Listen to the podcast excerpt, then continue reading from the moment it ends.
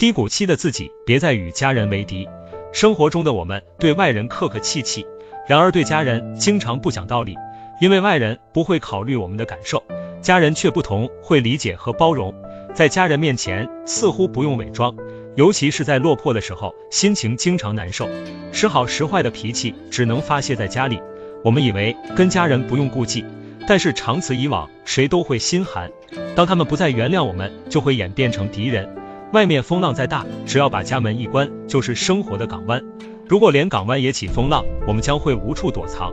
其实外人跟你没多大关系，跟家人的交集才是活着的意义。相互记恨就是痛苦，相互珍惜就是快乐。不要等家人伤透了心，才想起关怀和尊重。与家人相处多一点和颜悦色，不争对错，付出不问结果。我们给不了家人富裕，那就给一份安宁和温馨。只有家庭和睦，人生才会幸福。加油吧，善待家人。